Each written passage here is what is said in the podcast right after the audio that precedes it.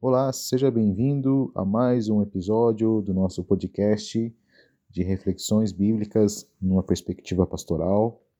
É, temos trabalhado várias séries, né? você que tem nos acompanhado aí tem acompanhado a série sobre economia e o reino de Deus, tem acompanhado uma série sobre provérbios, tem acompanhado uma série sobre princípios do reino. E hoje eu gostaria de trabalhar com você, de dar continuidade, melhor dizendo, à nossa série sobre a economia do reino de Deus. E eu gostaria de trabalhar um texto muito conhecido por todos nós, que está em Lucas capítulo 10, do versículo 25 ao 37, onde Jesus nos conta uma história. A Bíblia não diz se é uma história verídica, se é uma parábola, mas é uma história que nos leva a refletir sobre os valores fundamentais da economia do mundo, da economia que rege o mundo, para a economia é, do reino de Deus.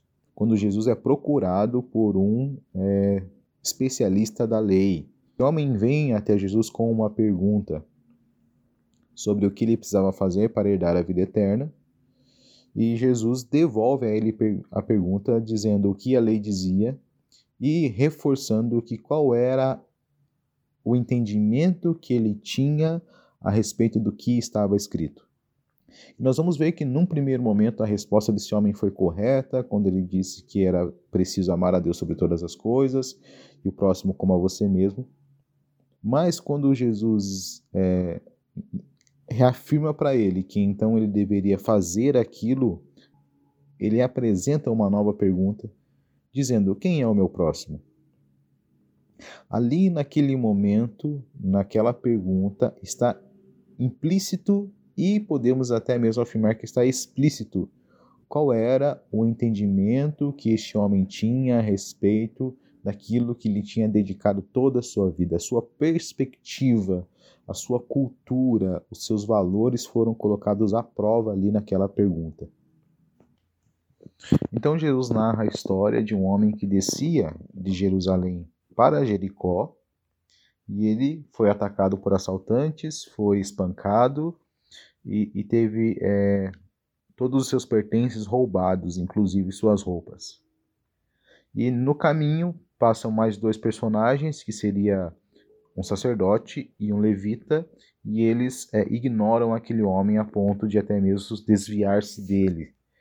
Mas é, surge a figura de um samaritano que o encontra no caminho.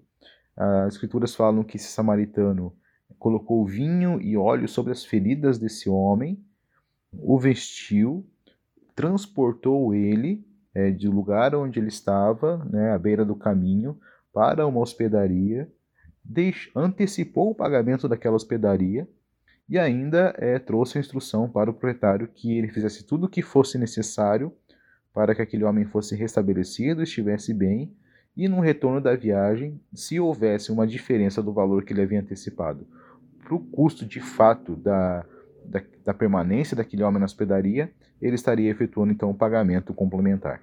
Ao final dessa história, então Jesus pergunta para o, o escriba, é, na opinião dele, quem era o próximo daquele homem que havia sido violentado, que havia sido espancado, que havia sido roubado. E então é, esse escriba afirma que era o samaritano, e Jesus conclui então essa, essa conversa, esse diálogo com esse homem, dizendo que ele deveria fazer o mesmo. E é muito interessante a gente olhar para as figuras e os personagens que surgem é, nesse contexto, né? que seria este escriba, este sacerdote e o levita, homens que não entendiam é, a, o aspecto prático daquilo que a lei determinava. Porque enquanto o escriba queria justificar a, a sua postura, é, perguntando que tipo de pessoa seria o próximo dele, os outros dois ignoraram uma pessoa que estava necessitada, estava ao alcance deles. Eu vejo nesse contexto desse diálogo de Jesus, ele confrontando primeiro um sistema religioso de homens que eram detentores do conhecimento, de homens que tinham uma posição, mas ignoravam o básico. Não cumpriam a lei na sua essência, na base, que era o amar ao próximo. amavam a si, amavam aquilo que estavam fazendo, amavam a, o serviço que prestavam, mas não amavam aquilo que Deus ama, que são as pessoas. O escriba, porque queria é, definir quem era o próximo e quem não era.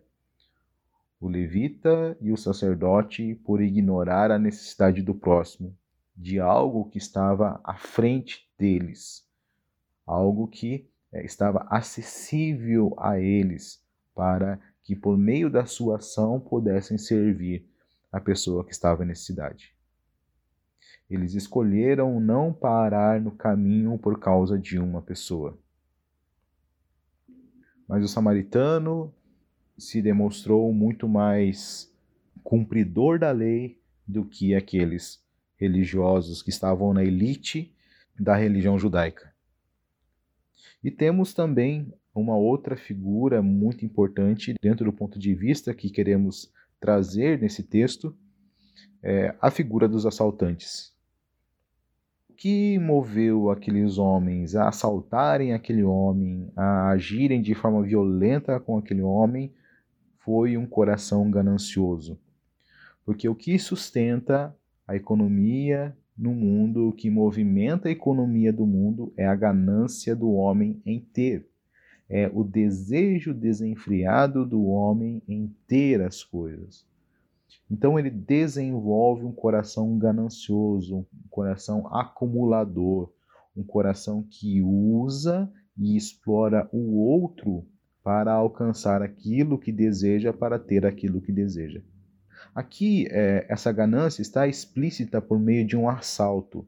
Ela também está implícita na atitude do escriba, do fariseu e do, é, do levita porque eles não colocaram os bens que possuíam à disposição daquele que eles encontraram pelo caminho que naquele momento necessitava de uma intervenção.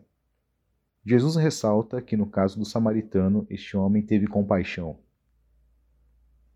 Enquanto a postura de ganância é, ela gera violência contra o outro, seja ferindo o outro seja usurpando aquilo do, que é do outro, como também o outro lado da moeda, que é não dedicando aquilo que temos a Deus e colocando isso a serviço do próximo, o samaritano ele teve compaixão. Estava fundamentado no fato de ter se comprometido com o restabelecimento da saúde, da integridade e da dignidade daquele homem. Enquanto um homem foi violentamente espancado por um sistema econômico baseado na ganância do ter, um homem se moveu em íntima compaixão, como expressão do ser, de quem Deus é, de quem seu filho é e de como seu filho desenvolve as suas ações sobre a terra. Dentro é, do aspecto do empreendedorismo, Precisamos, como cristãos, sondar nosso coração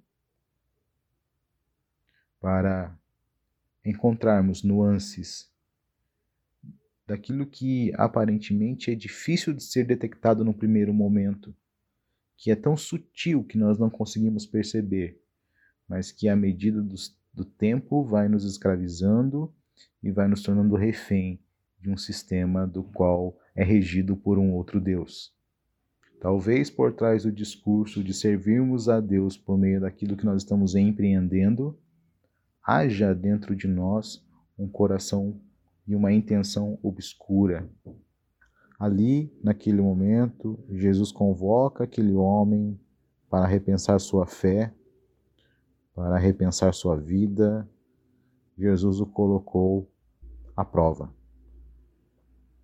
E aqui ele também nos mostra o quão danoso é uma relação é, econômica baseada na ganância. A ganância sempre gera violência.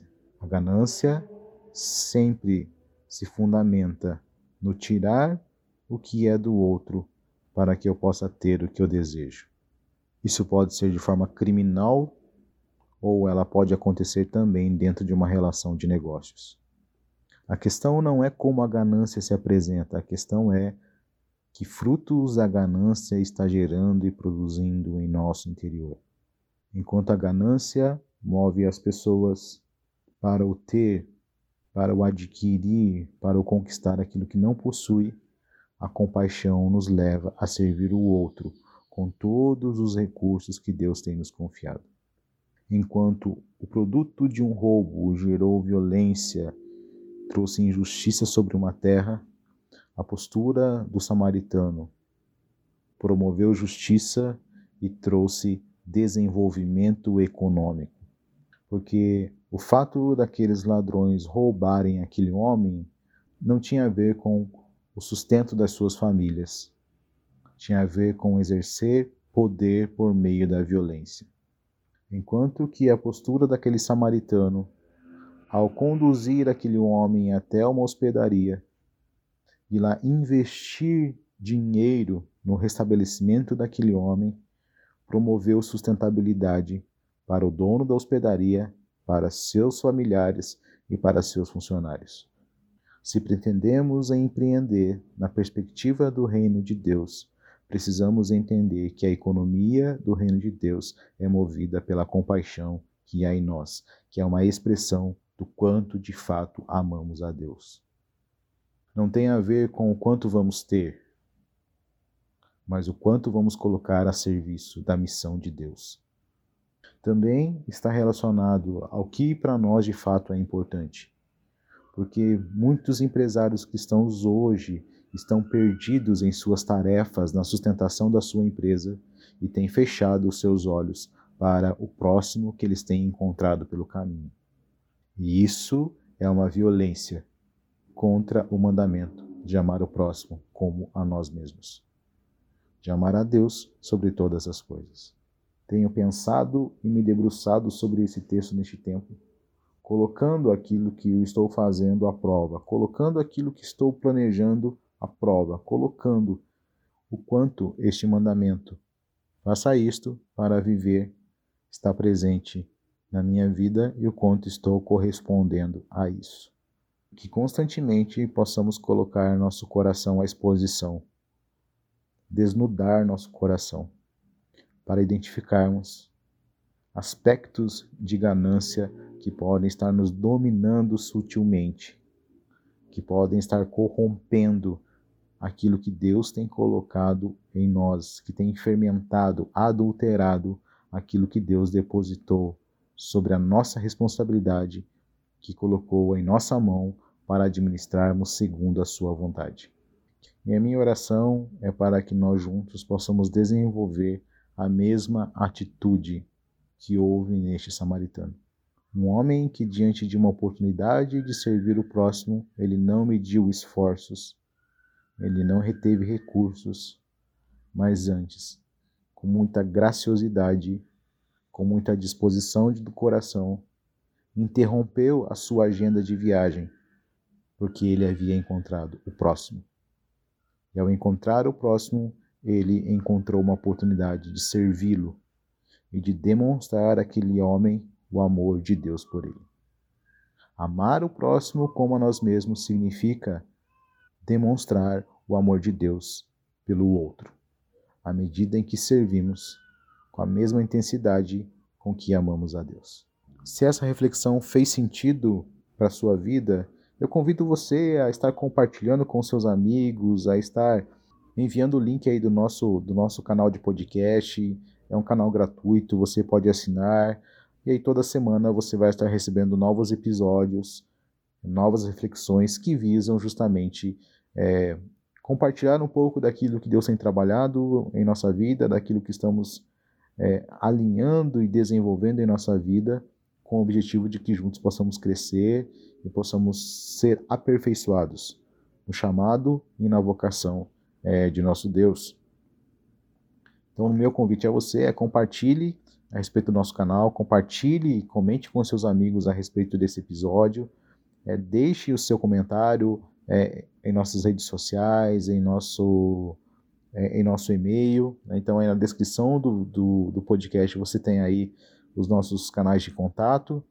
E é um prazer estar com você, é um prazer compartilhar é, daquilo que Deus está trabalhando conosco, em nossa comunidade de fé, em nossa vida, em nossa família.